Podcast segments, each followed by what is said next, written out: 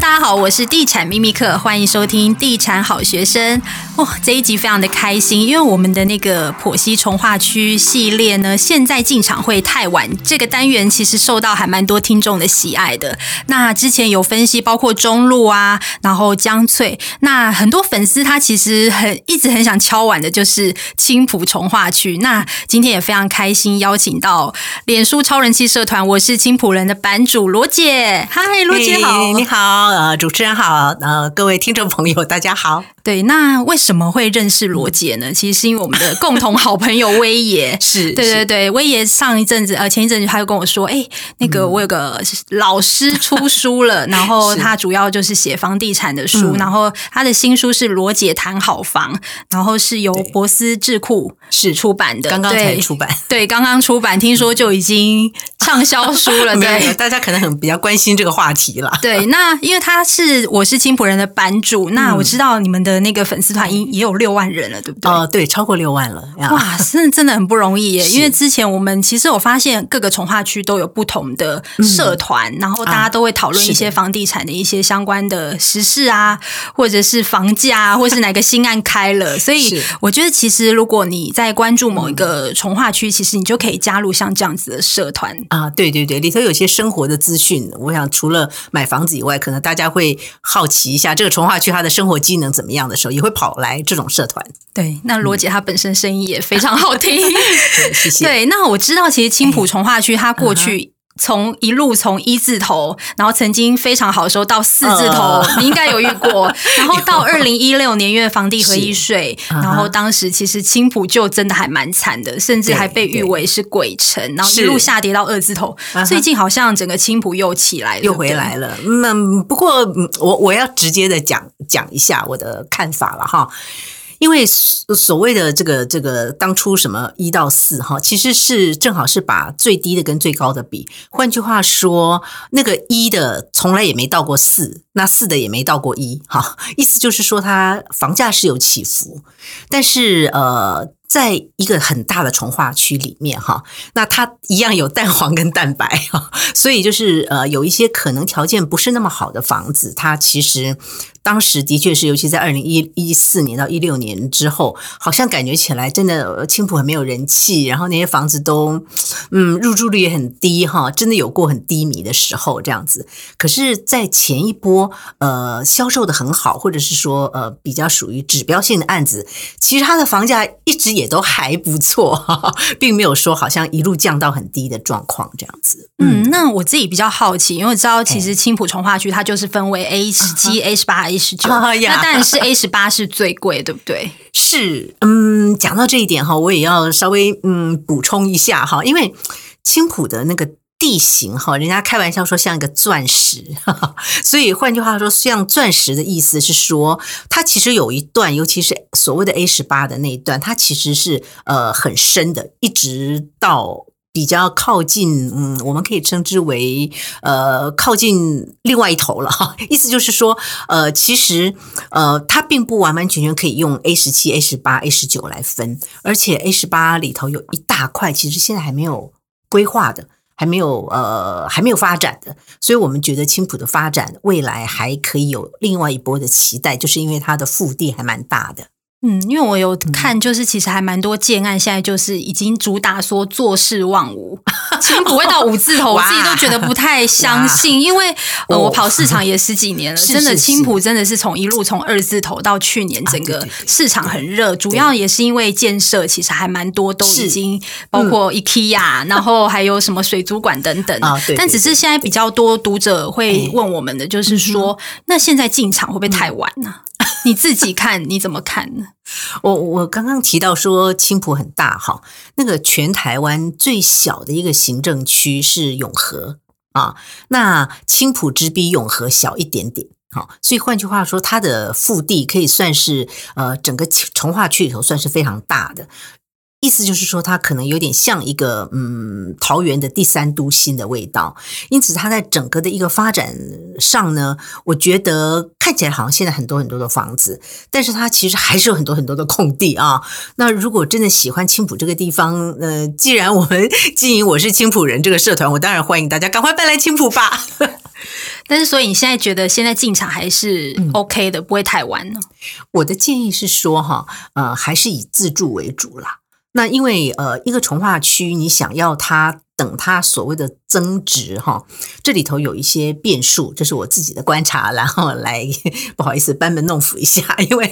因为重划区的意思就是它还有一个大的外框，那个外框的建设可能包括政府单位啊，或者包括其他的商业。模式等等的，那到底它会多久？其实没有人知道。而且从化区就一定有很多空的土地，所以它可能是呃这方唱罢那边那方唱，所以它一直会有新的建案出来。你要。期待说，OK，好，它因为稀缺，因为需求，然后呢，你之前投资的都很快可以转手。我觉得有的时候并不是那么容易，因为我们这样想，大家都会这样想 哈，并不像旧的市区真正很核心的蛋黄，它是用稀缺来当做投资的这个这个增值的空间。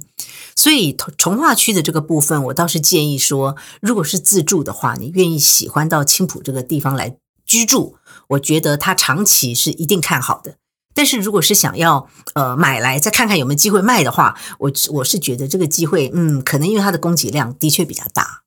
所以可能也会出现卖压比较重的啊啊！对了，讲的具体一点就是这句话。那因为其实大家比较好奇，因为今年七月一号就是房地合一税二点零就要上路了，是那大家就很期待说，哎，这一波青浦涨这么多，有没有机会能够接到一些投机客的到货潮？最近你在观察市场，整个青浦有没有这样的状况？嗯，我觉得有。啊，嗨，太好了！我听到这个我都很开心。所所谓的有哈，是因为它接下来的这个交屋潮是正好在当时景气比较不好的时候盖的那批房子，最近大概这半年之后要交屋，所以当中的空间当然又比较大。那意思就是说，如果口袋不够深的投资者，他可能就会觉得啊，趁现在赶快脱手吧，以免到最后我我自己要付房贷或者等等之类的话，有点会转不过来。但是据我的了解，哈，就说呃，真正的这个投资客，假设他手上有不止一个从化区的房子，他可能会把青浦的放慢一点。意思就是说，因为青浦看来后面还有一还有一波的那个那个势头哈，所以他不一定会这么快的把青浦放掉。这是第一个，所以他的所谓的到货量，我觉得没有想象中那么大。第二个呢，因为很多人来青浦找自住的房子，所以我在社团里面有不止碰到一次，甚至于好多次，就有人来问我说：“哎，那个什么什么案子可不可以买？”我心里纳闷，想说那不是早就卖完了吗？他就跟我说他在网络上看到这个有人丢出来，可不可以买？然后那个加价的数字大概都在百万左右，所以我就说：“哦，意思就是说，呃，前面那一手他。”在预售的时候买了以后，他现在想要丢出来，他是要加价百万以上，他才会买。那我就有点惊讶，我就说：“哦，这样子哈，那表示这个行情还不错哈。那这些自住的人会愿意多花一百多万去接别人的这个这个在预售时候买的案子，就表示青浦的自住的这个支撑是有的。那这两头一看的话，我是觉得想要捡便宜比较不是那么容易，但是呢，想要。趁机找到一些好的标的，我觉得还是有机会的。嗯，其实这个就有关于，比如说品牌在当地是很指标的，嗯、或者是它地段真的还真的很好，或者它的格局就是给自助客觉得哇很棒诶。现在我宁愿花多花一百多万，我都觉得是我当时没有你的眼光，我没有 抢到前面一波，那我愿意接手你的房子。那你自己观察整个 A 十八、A 十九跟 A 十七。你可以大概分析一下 A 十七、A 十八、A 十九现在目前的房价的区间大概是？好，这三个假设我们真的是用呃这个呃捷运来分的话了哈，其实真的长得不太一样，因为 A 十七哈，它的优点是它距离高速公路下来最近，换句话说，从双北下来，呃进青浦的第一站就是 A 十七。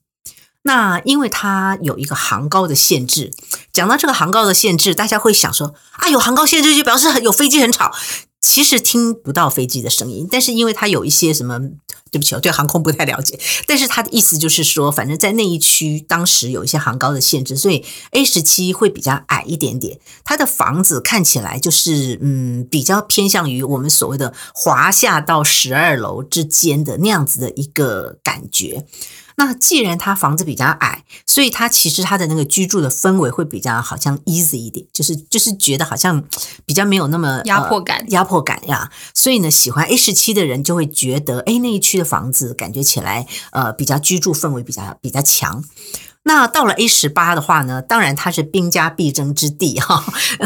因为所有的这些建设，包括刚刚提到的 IKEA 也好啦，华泰影城也好啦，不呃华泰名品城或者是星光影城、影城 X Park 等等，这些全部都在那边啊，而且它还有个站前广场的一大块空地，所以感觉起来那里就会变得是嗯比较商业，商业的氛围比较比较浓。好，而且我就说它的腹地因为比较大，所以它在后半段也有很多住宅区，所以就会觉得说，哎，A 十八那个部分它有一点点，嗯，各种状况都有，而且呢，它的确也是那个很贵很便宜的，很大很小的，大概都集中在那里，有各种不同的呃按键可以挑。那到了 A 十九呢，它就蛮奇特的，因为它没有像 A 十七的限高，也没有像 A 十八有一大块一大块的这个公家单位或者是这些商业用地，所以到了 A 十九，它所有的楼通通拔高，啊，除了一个棒球场以外呢，它其他你就可以看到这个高楼呃杰比鳞次哈，冠德的公共宅，哎，对对对，对。尤其是冠德哈，那所以感觉起来它的时尚感就比较强哈，那其实。呃，A 十九的这个所谓的公共空间还没有开始发酵，例如说，呃，美术馆其实比较偏它那边，而且还有一个所谓的戏谷中，呃，戏谷以及呃，这个称之为这个展场，就是国际展场，像那个世贸一样的展场，也都还没有盖起来。那如果等这几个盖起来的话，我相信 A 十九的感觉又完全不一样。那这个房价的区分上呢，我们大概会二三四吗？还是二四五？还是二四三？对，因为我知道 A 十八是最贵的。对，我懂了。主持人讲到了重点了，因为呢，相对比较起来，其实就是 A 十九比较贵。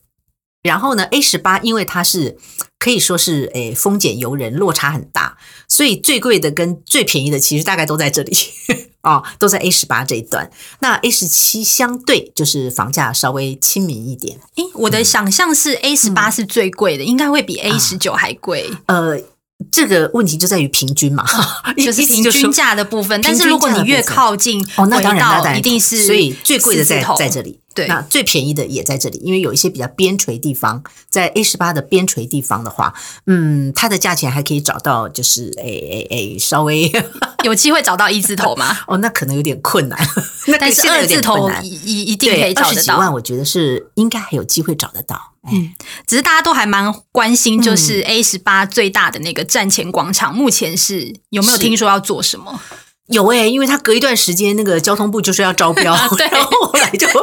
后来就没有没有进一步的下文哈。那呃，在那个附近，其实还有一些地是大家都很好奇的。那举个例来讲，它的另外一侧就是 IKEA 的另外一侧，据说呃，SOGO 百货会搬过来。好，但是嗯，这个部分并没有得到任何的证实了，因为之前还有传说过说，呃，这里面可能还会包括成品啊等等的，但是当然并没有得到证实。但是回过头来看，这个 A 十八就是所谓的高铁前面的这一块哈，大家想象它的那个样子跟规模，都觉得会跟信义区一样，就是所谓的呃信义计划区一样，所以认为它应该会是好几个百货公司，甚至于包括桃园第二行政中心都有机会在那里的那个感觉啊。那当然到目前为止还是感觉，不知道有没有办法说从中央到地方可以整合起来那。能够把呃站前的这一大块地做个比较好的运用，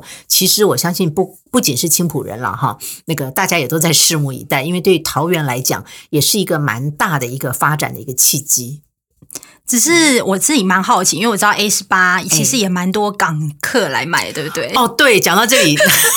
很多人都觉得，哎，你们青浦的那个国际化，我想说好，International City，对对对 yes，因为当时哈。呃，因为它离机场最近，所以大家就会觉得说，我如果要常常飞来飞去的话，那当然现在因为疫情，所以感觉起来那个态势没有那么明显。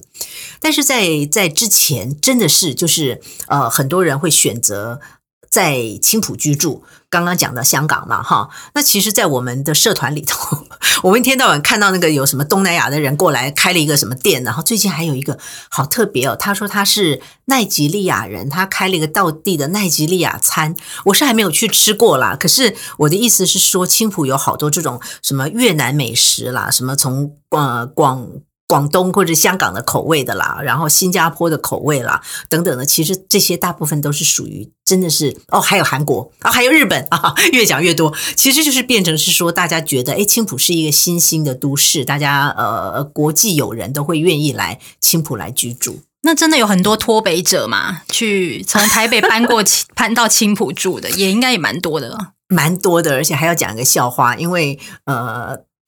早年的青浦，其实对于桃园人来讲，不管是桃园还是中立，都觉得哈是要去住那个偏僻的地方，鸟不生蛋的地方。对对对对，所以对于桃园来人来讲，他觉得那里很偏僻。所以呃，说实在话，在我是青浦人社团里面，其实双北下来的人要比桃园在地的人要多。所以大家其实反而是外地客，对于这个区域是认同度还是算高的。是是是，我觉得重点就是因为高铁啊。因为高铁到台北市区只要十九分钟或二十分钟吧。我曾经跟那个住淡水啊，还有住天母的朋友比赛耶，通常都是我先到，真的哦。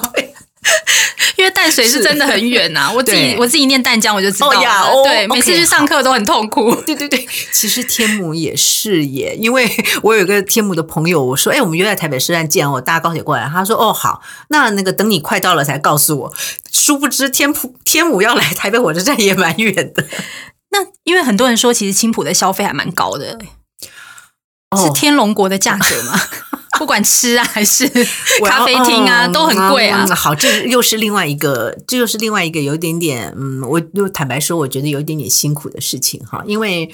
嗯，青浦它是一个新的这个这个这个重化区嘛哈，所以它的房子不像我们在旧市区的房子，它其实没有骑楼，甚至于没有那种联动的这个这个像呃透天啊等等的很少，所以就变得说要做生意的话，它其实很分散。意思说，我要在青浦开店，除非你是在呃这个呃华泰里面，或 或者在星光影城里面。那你如果是在路一般的路边的话，它其实因为很分散，那所以呢就会变得是说，呃，消费者变成是要专程跑去你家消费。那因此呢，这个他就没有办法有比较亲民的价格，包括房租啦，哈，包括有一些来开店的人都是新手，所以我们有时候也在社团里头会鼓励这些商家说，请你撑下去，或者是拜托，我们需要生活机能，我们需要生活机能哈。那当然这里面也有蛮多呃蛮多故事哈，就是商家呃开开关关啊，或者是说转手啦等等的。但是我们社团有个好处就是我们非常支持在地啊。当时疫情起的时候，我还在社团里头发起一个，不敢说运动了哈，至少一个呼吁，叫做为商家留一盏灯啊。意思就是说，如果你要去消费的话，请在青浦的商家消费啊。那让这些青浦的商家不要因为疫情，因为没有国外的观光客了嘛哈，那就会觉得好像很挫折哈。所以我们是尽慢慢的期待青浦的生活机能增加。那可能它在呃价钱部分就会相对呃比较容易负担得起，但是它的消费真的是嗯。不输双北啦，应该这样讲。我下次去青浦采访的时候，我一定不会只去 Outlet，我一定会去附近的商家，给他们捧场一下，希望他们可以留下来。是的，那最近还有什么比较大型的生活机能？比如说像是什么超市啊，会进驻吗？啊呀，那个呃，现在全联在那个呃青浦有两家店。那我们因为有等于三条主要道路嘛，领航南路、领航北路，然后当中是高铁南北路，那所以呃。全联有两家，正好一个在领航北，一个在领航南。那我觉得他就是很很想要 cover 整个青浦的这个生活机能。据说要有第三家了，我不知道哈。但是我们每一次提到说哪里开了一个小七，哪里开了全联的时候，在网络上都会被别人酸说。你们青浦好好笑，就是因为什么都没有。我们这里开个全联有什么好讲的？全联很重要哎，对一个从化区来说很重要哎、嗯。对对对对啊，真的对从化区来讲，全联很重要啊。那开个小七我们就很嗨也就算了，但是全年很重要。总有一天全年会开很多家，真的，啊、因为只要人进驻了，对，就会慢慢多越来越多商家会进驻。对，那最后一题要问罗姐的就是。你这么了解青浦，那 A 十七、A 十八、A 十九，你自己最推荐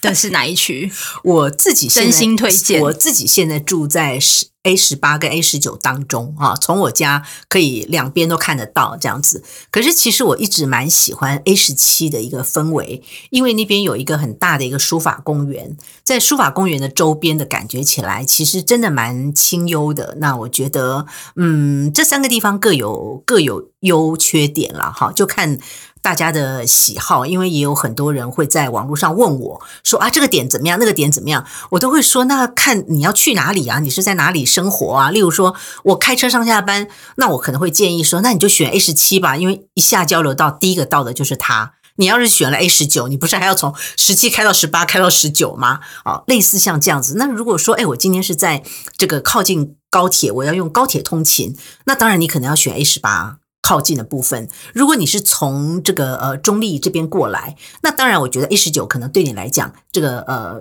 进出整个青浦会比较方便一点。我觉得要看每个人的需求。好，那今天也非常谢谢罗姐跟我们分析青浦，拜拜。谢谢。